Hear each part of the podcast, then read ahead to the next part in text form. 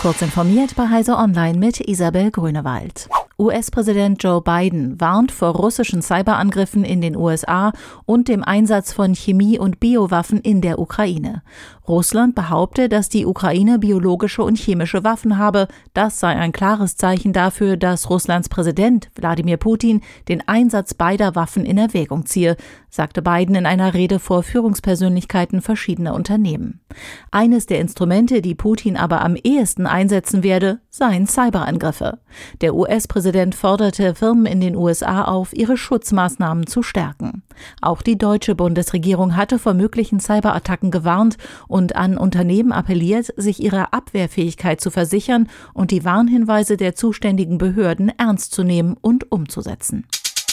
Der Präsident des Umweltbundesamtes Dirk Messner rät im Umgang mit hohen Sprit- und Energiepreisen zur gezielten Entlastung von Bürgern mit niedrigen Einkommen. Pauschale Tankrabatte oder Energie- und Mehrwertsteuerbefreiungen für Kraftstoffe sind ökonomisch wie auch klimapolitisch der falsche Weg, sagte Messner der DPA. Höhere Kosten für Heizen und Mobilität dürften nicht mit der Gießkanne abgefedert werden. Zur Entlastung von Autofahrern schlägt Messner einen Zuschuss vor, der sich an der pro Jahr für Arbeitswege zurückgelegten Entfernung orientieren solle. In keinem Land auf der Welt werden die Qualitätsrichtlinien der Weltgesundheitsorganisation für die Feinstaubbelastung eingehalten. Zu diesem Schluss kommt das Schweizer Unternehmen IQ Air, das auf Luftqualität spezialisiert ist, in seinem neuesten Bericht für das Jahr 2021.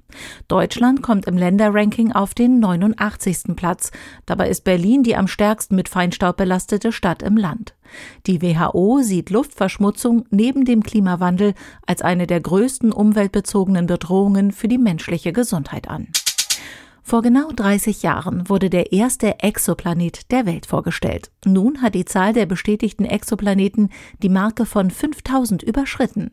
Im Exoplanetenarchiv der NASA stehen seit dem jüngsten Update genau 5005 Exoplaneten. Hinzu kommen noch einmal 8709 sogenannte Kandidaten. Lediglich vier Prozent der bestätigten Exoplaneten ähneln bezüglich ihrer Größe der Erde und sind vergleichbare Gesteinsplaneten. Diese und weitere aktuelle Nachrichten finden Sie ausführlich auf heise.de. Werbung. Unser großes IT-Security-Event, die SecIT, findet endlich wieder in Hannover statt. Am 30. und 31. März erwarten Sie Fachvorträge auf drei Bühnen zu Themen wie Active Directory und Umgang mit Cybersicherheitsvorfällen, eine Ausstellung wichtiger IT-Security-Anbieter, praxisnahe Workshops mit Security-Experten und natürlich Feierabendbier erhalten Sie handfeste Anleitungen, um die IT-Sicherheit Ihres Unternehmens zu steigern. Mehr Infos unter sec-it.heise.de